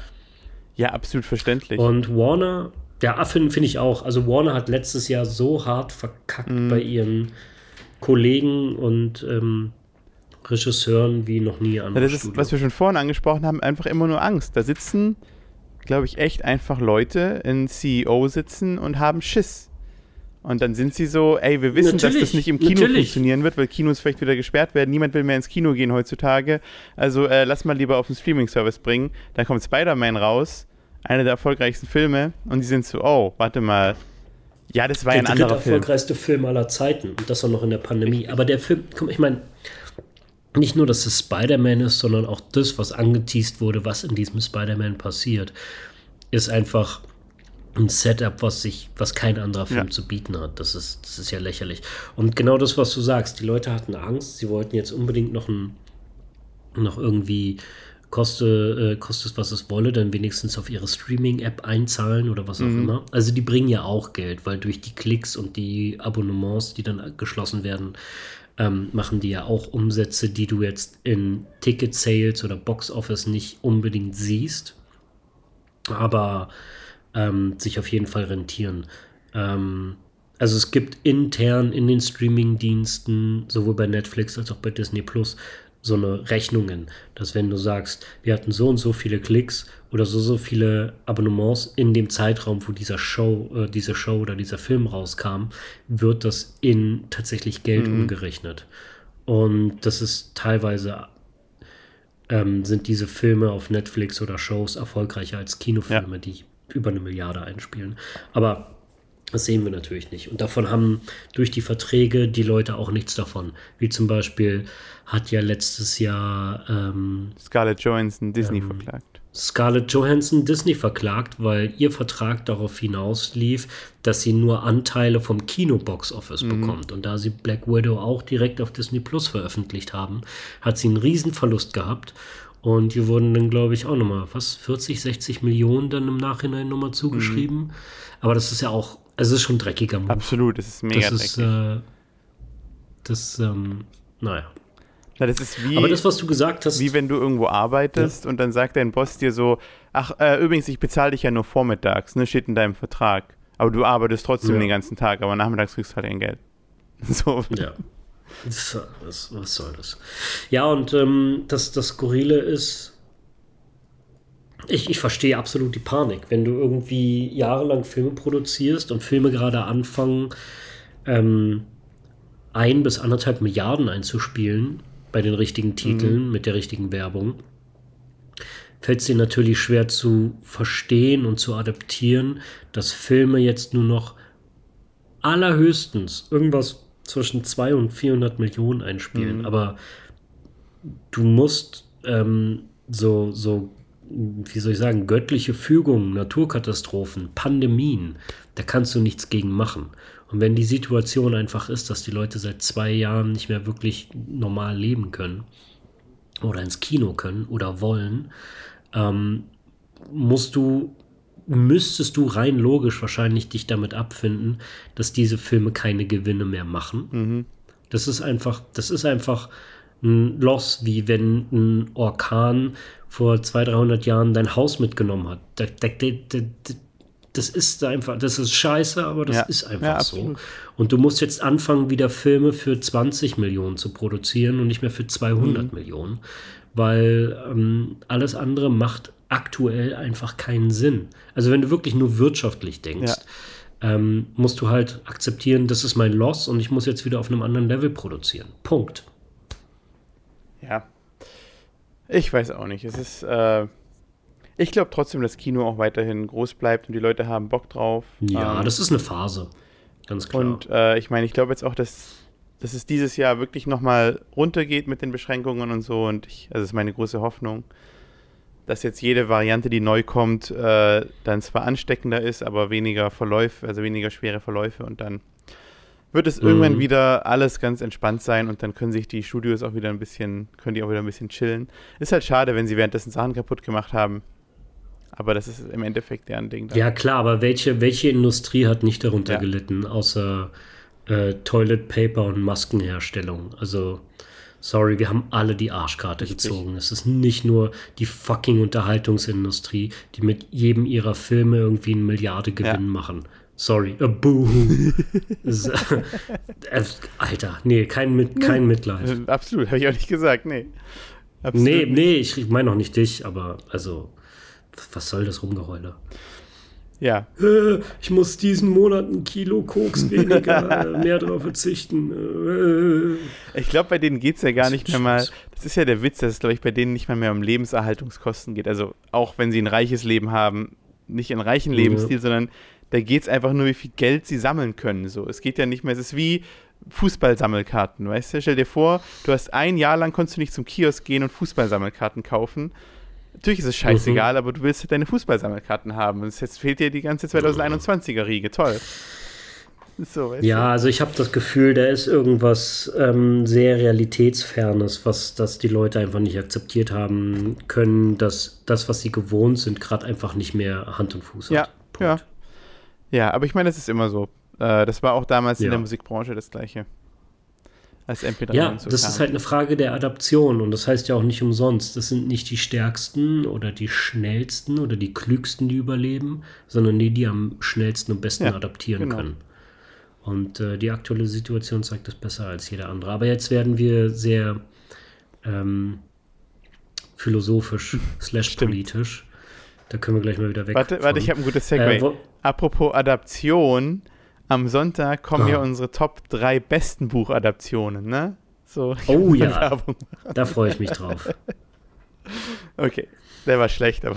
Und äh, wollen wir noch eine Frage beantworten? Äh, ja. Oder zwei? Ja, lass doch, lass doch noch, hau noch ein paar raus. Ähm, da wir jetzt heute wieder so ein bisschen Richtung Superhelden und so Mhm. Comic-Sachen sind, hätte ich hier zwei Fragen, die ich irgendwie ganz, ganz lustig finde. Übrigens, bevor wir das machen, schreibt uns Fragen auch jetzt gerne über Instagram. Wir sind jetzt da, wir posten Bitte. Äh, gerne. Ja. Wir sind beide erreichbar über Instagram. Ähm, ja, das ist einfach so. Einmal haben wir von der Bele die Frage nach der sinnlosesten Superkraft. Die sinnloseste Superkraft. Ähm, Für was wäre so die sinnloseste Superkraft, die so ein Charakter haben kann? du bist unsichtbar, aber nur Oder im du- Dunkeln.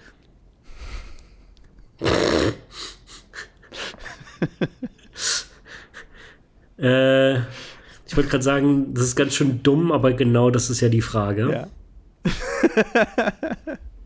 Genau das ist die Frage. Ich habe mal, es gibt tatsächlich so ein Bild ähm, im Internet mit irgendwie so zehn sinnlosesten Superkräften. Die habe ich mir mal gesammelt, Mhm. weil ich mal ein Projekt hatte mit, ich wollte mal so ein Superhelden-Team machen mit so dummen Superkräften. Oder hab's, hab's sogar schon, da gibt es auch ein Drehbuch für. Ähm, äh, die waren dann aber gar nicht mehr so sinnlos. Eine konnte mit, mit Regenwürmern kommunizieren. Die finde ich irgendwie auch sinnlos, aber Also man kann sie cool einsetzen. Ant-Woman. ja, genau, aber nur Regenwürmer. Okay. Also die haben mir gar nicht, gar keinen, gar keinen Vorteil gebracht. Na doch, sie konnte im Endeffekt, äh, hat sie es dann so genutzt, dass sie äh, Vibrationen im Boden messen konnte sozusagen und gucken konnte, ob Leute irgendwo kommen oder sowas.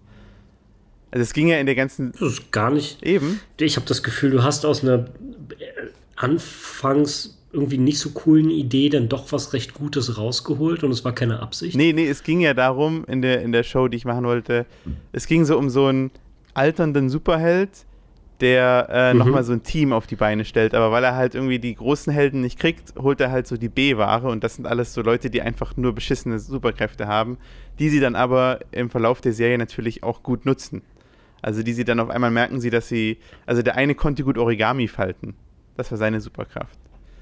Äh, Origami Man hieß der. Origami Man.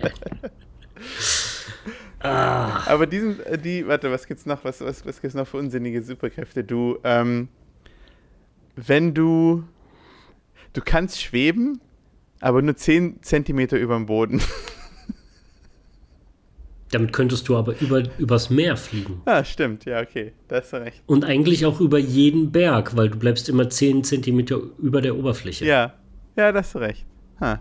Das ist gar nicht so uncool. Nee, jetzt hast du sie gut gemacht. Ähm, ich hätte eine Ja. Superkraft, mit der man ähm, ähm, gezielt vermeiden kann, nicht pupsen zu müssen oder auf Toilette gehen zu müssen, dass man das recht lange aufhalten kann. Und das einzige Szenario, in dem einem das, das irgendwie was nutzt, ist äh, A Quieter Place 3. The Quietest Place. The quietest place. Oh mein Gott. ich finde das super. Poopman, musst du kacken? Nein. Antifartano.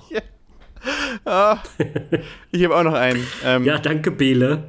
Warte, ich habe noch einen. Infrarot. Du hast Infrarotsicht, aber nur durch Fenster. Also das heißt, du kannst zwar zum Beispiel durch dreckige Fenster einfach Infrarot durchsehen, aber halt nicht durch Wände. Ah. Mm. Mir fallen immer so Sachen ein, die ich, ähm, die ich uncool finde, weil ich denke, so wenn ich schon Superkräfte habe, wäre das sowieso, wäre das sehr enttäuschend, wenn das so mein Skill ist. Aber nichts von den Sachen ist wirklich sinnlos, weil du könntest eigentlich mit Ja, allem natürlich. was Das anfangen. ist ja, ja Wie natürlich. zum Beispiel, dass du einen super resistenten Magen hast und Müll oder vergammelte Aha. oder vergiftete Sachen essen kannst. Ja, es ist mega. Das ist, äh, Ja, brauchen wir das wirklich? wir brauchen es nicht. So, Aber du könntest so in einem Geheimagent sein oder postapokalyptischen. Szenario könntest du dann vielleicht Müll essen, Ja. so, okay. Aber jetzt gerade ist es egal, weil ich meine, ich, ich wohne hier in Berlin, ich gehe vor die Haustür, ich kann aus aller Welt kulinarisch einfach, ich brauche nicht du, musst, essen. du, musst, du musst aber kein Geld dafür ausgeben. Ne? So. Wow, da spare ich meine 200, 300 Euro im Monat. Ja, genau. Ja, ja genius. Wie sind Sie reich geworden? Moment, ich muss hier erstmal noch mir das Stück Scheiße. Ähm, Und, Shit und vielleicht, und du könntest, Sinne. weißt du, wie du damit äh, Leben retten könntest, indem, wenn du irgendwie, weißt du, die typische Superhelden-Situation, irgendjemand wird in so einer dunklen Gasse überfallen von zwei so total krassen Dudes mit Messern und dann gehst du dahin und bist so, haha, ich bin Trashman und dann isst du einfach so eine ganze, so eine ganze Tonne Müll und die Leute sind nur so, fuck, mit dem möchte ich mich nicht anlegen.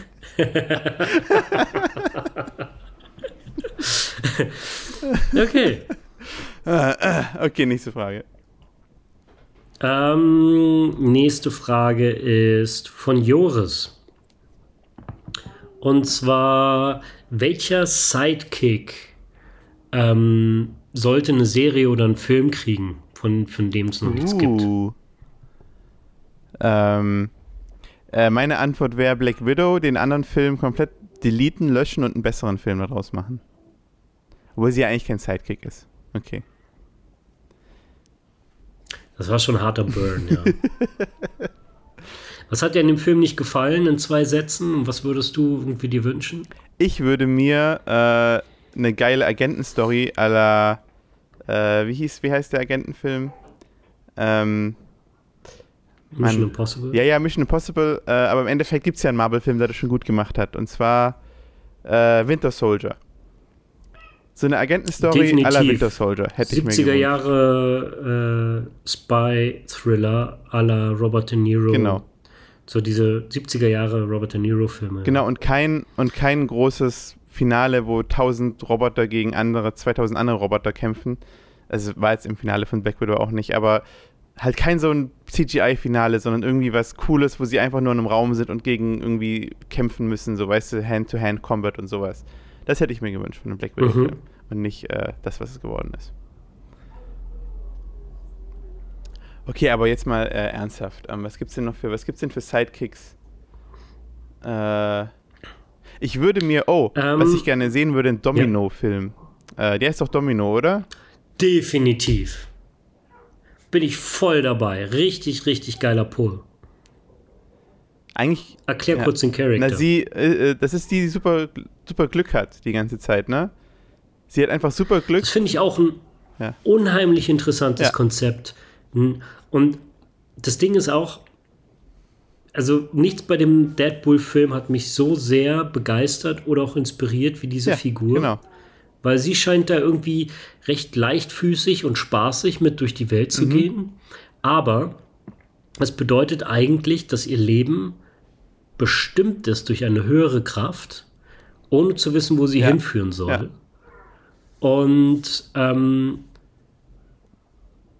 dass sie da eigentlich wie so, so von, von Schicksal eigentlich bestimmt ist, was sie macht oder was ihr passiert. Und, ähm, und dass sie irgendwie noch nicht herausgefunden hat, was ihr Schicksal ist. Nur, dass ihr Sachen entweder immer glücken, aber die sie selber nicht bestimmt, ja. sondern sich einfach so vom Wind treiben lässt. Ja. Und das fand ich ein sehr, sehr interessantes Konzept. Ich habe mir auch einige Comics dann von ihr besorgt, also von dem Charakter, kam noch nicht zum Lesen. Okay. Ja, weil es würde mich mal interessieren, weil wie die Superkraft halt auch umgesetzt ist, das finde ich das Interessante. Weil ich fand es in, in, Deadpool 2 haben die es großartig gemacht, einfach, dass sie halt so durchs Kampffeld läuft und alles fliegt an ihr vorbei und irgendwie durch Glück trifft sie jeden mhm. und so weiter. Das haben sie da echt gut ja, gemacht. Ja, auch wie es inszeniert ja. wurde, fand ich, fand ich sehr, sehr unterhaltsam. Extrem genau. unterhaltsam. Und da einen ganzen Film von könnte ich mir geben. Hast, Definitiv. Hast du jemand? Äh, ich würd, davon will ich sogar eine Show sehen. Ich oh, habe ja. das Gefühl, da steckt mehr als ein. Film drin. Ja, stimmt. Ist wahrscheinlich jetzt nicht so ergiebig, deswegen werde ich da gar nicht so viel zu sagen. Ich fand War Machine immer ganz cool, der Kumpel mhm. von äh, äh, Tony Stark, ja. Iron Man. Aber er ist, er ist nur ein Soldat, der nicht den Genius von dem Ingenieur hat. Es ja. macht viel mehr Sinn, die Story um den Ingenieur zu erzählen, der diese, diese Flying Tank-Suits kreiert, als sein bester Kumpel, der auch einen kriegt. Das ist einfach, glaube ich, genau. nicht so. Und im Endeffekt so ist es ergiebig. ja genau der gleiche, also nicht, nicht mal sogar 100% der gleiche, sondern so eine Version, ein bisschen abgespeckte Version gefühlt. Ja, voll, absolut. Da, da fehlt einfach auch der, der Genius, der halt den Charakter ausmacht, der es halt gebaut hat. Ähm, ich weiß, dass es nirgendwo in die Story reinpasst, weil die Story von Herr der Ringe ist von Anfang bis Ende erzählt um diese Figur und es gibt keinen Sinn, dann noch, eine, noch ein Abenteuer zu mhm. erzählen. Mhm. Aber ich hätte kein Problem damit, mir einen Film oder eine Serie um Samwise Gamgee ah, anzugucken. Okay. Ich mag einfach der Charakter, der hatte sowas, sowas Gutes und mhm. Wohltuendes. Er hat sowas Gesundes mit seinem, mit seiner Leidenschaft für Essen und Gärtnern ja. und ähm, seinen sein, sein Pep-Talks. Äh, ich könnte mehr von Samwise Weißt du, was es geben sehen. sollte? Das sollte, ich weiß gar nicht, der heißt äh, Sean Austin, ne, der Schauspieler. Ähm, ja. Sean Austin sollte das machen. Er macht so einen Samwise Gamgee YouTube-Kanal, wo er einfach halt im, im Shire ist und dann halt so Gartentipps macht oder eben Essenstipps und so. also das nur also jede Woche ein Video. Perfekt. Großartig. Letztes Jahr haben ja die beiden anderen, die äh, Mary und Pippin gespielt haben, einen Podcast gestartet. Ah, okay. Und der war sehr erfolgreich oder ist sehr mhm. erfolgreich. Und die haben auch die anderen Darsteller immer wieder mal im Podcast und reden, they spill the beans sozusagen sehr viel über Sachen, die man noch nicht ah, wusste, okay. über Herr der Ringe und die Produktion und so. Und es lohnt sich auf jeden Fall, da mal reinzuhören. Ähm, und wenn er das, ich glaube, das wäre absoluter Geniestreich. Wenn er das macht, würde er definitiv, ähm, ja, er muss sich noch nicht mal so richtig verkleiden mit den Füßen und so, dass er so riesige, haarige Füße hat. Müsste einfach nur so ein bisschen die, so ein, so ein, so ein Cape anziehen und Gärtner. Ja. Und dann ist das halt sein YouTube-Channel. Genau. Das wird einer der erfolgreichsten neuen Channel wahrscheinlich, die es Ich habe auch gehört, dass der Typ in echt mega nett ist. Also Sean Austin, dass der irgendwie auch ein, dass der einfach ein mega das netter würde Mensch mich ist. Auch, so das würde mich auch wirklich verstören, wenn das so ein richtiges ja, Arschloch stimmt. ist. Stimmt. Das wäre einfach nicht okay. Kann ich mal einen Kaffee haben? Ähm, Was ist das hier? Ähm, die Scheißpraktikanten schon wieder? Oh, Mr. Foto, ach, oh, Mr. Foto. Das wäre ja noch harmlos. Ja, stelle mir gerade, stell mir bei solchen Typen habe ich immer Angst davor, dass die die ganze Zeit nur so in ihren Tidy Whiteys rumrennen und irgendwie so die 18-Jährigen vom Set mit Oh mein Gott, nehmen. nein, jo. Okay. Ähm, Ah. Ja, genau. So ein Bild wollen wir Nee. einfach nicht. Ich habe noch zwei. Mir fallen gerade immer mehr ein. Okay. Ähm, es gibt inzwischen drei oder vier Robins von Mhm. Batman. Und die Leut neueste äh, Besetzung, Inkarnation ist Damian Wayne, sein eigener Sohn. Mhm, Und Damian Wayne ist ja bei äh, unter dem Kult von Ra's al Ghul aufgewachsen und hat schon als Kind wurde darin ausgebildet äh, zu morden. Das ist so ein sehr geskillter Meuchelmörder. Er hat die Gene, also den Intellekt und den physischen Skill von Bruce Wayne, aber die Mentalität von einem von einem von einem von einem Assassin und fängt mit 13, 14 an schon mit einem äh, Samurai-Schwert rumzurennen und Leute halt zu köpfen. Und das ist, und äh, Bruce Wayne, nachdem er dann erfahrt, dass, erfährt, dass der Junge existiert, nimmt er ihn mit nach Gotham unter seine Fittiche und sein Problem ist nicht, ihm die Skills beizubringen, sondern ihm die richtige Mentalität beizubringen. Dass er eine Vernunft, dass er mit der Power, sozusagen die, diese Responsibility-Story im Batman Das ist cool. mit seiner Macht umzugehen. Und ich fand den Charakter, den Ansatz, der ist so vor 10, 15 Jahren entstanden, fand ich recht interessant und da könnte ich mir eine Serie sehr gut vorstellen. Und, und, Und? man könnte auch äh, das Robin Multiverse aufmachen. Dass alle Robins, weil ich würde ja eigentlich trotzdem mal, sie haben ihn in, äh, Brauchst du nicht mal, ja, weil die ja alle tatsächlich Stimmt. einfach nur, also Batman wird nicht älter, Ja. aber es ist einfach, jeder, jeder von denen ist so zehn Ja. Jahre bei Batman und dann macht er seinen eigenen Charakter und gibt den Mantel von Robin Stimmt. sozusagen weiter. äh, weil auch es äh, gibt ja- Joseph Gordon-Levitt war ja auch Robin, theoretisch. Mhm. Äh, das finde ich schade, dass wir den nie gesehen haben. Äh, Ja, das fand ich, das fand ich auch sehr enttäuschend. Das hätte ich gerne gesehen. Und, und dann auch zusätzlich Ja, so den aus den 70ern. Ich weiß gar nicht, ob der noch lebt. Potz, Blitz, Batman. genau, Da gibt es so schöne Zusammenschnitte über 10, 20 Minuten, wie er die ganze Zeit nur diese Sprüche raushaut und die sind großartig. Heilige Ähm, ja, Makrele, einer von den- Batman. Ja. Ähm, ja, diese ganzen Rob, ja genau. Diese ganzen Robins werden ja durch diese Erfahrungen mit den ganzen Supervillains unter der harten Fuchtel von Batman teilweise ja auch Bösewichte. Mhm.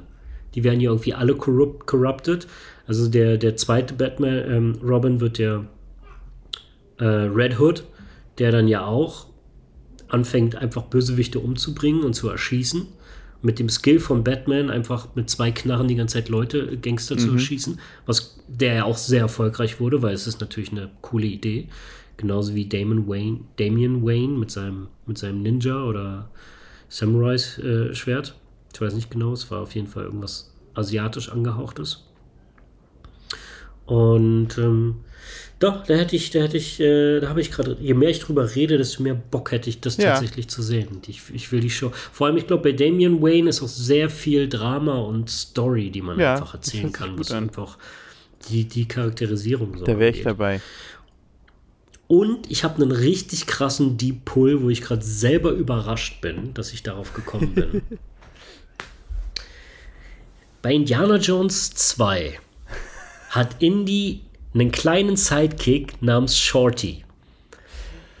Der Wow. einfach der einfach direkt da ist, alles kann, der sieht aus, wie als wenn er fünf, sechs Jahre alt Mhm. Ja. wäre. Der kann Auto fahren, der Ja. kann Action, der ist der perfekte Sidekick, der ist schon, der ist kompetent wie Indiana Jones selbst, nur noch nicht so groß gewachsen und nicht der Ladies Man.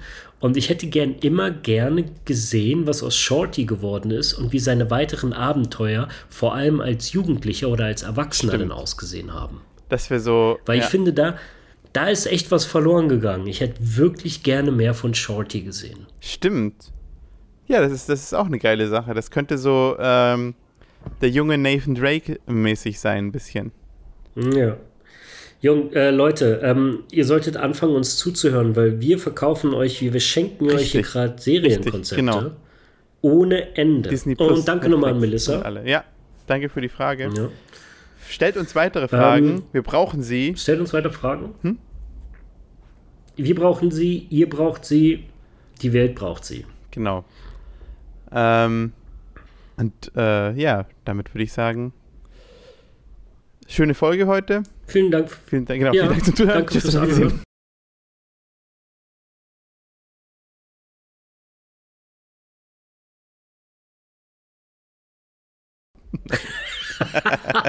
Und hier bitte Cut. Das ist keine, kein Witz. Mach da den Cut. Nee, pass auf. Bitte, bitte, bitte. Italo, ich mach das viel gemeiner. Ja. Ich mach den Cut, lass Stille, so für ein paar Sekunden, und dann mache ich, mach hier den Cut. bitte, bitte, bitte. ja, mach okay. das, mach das, mach das.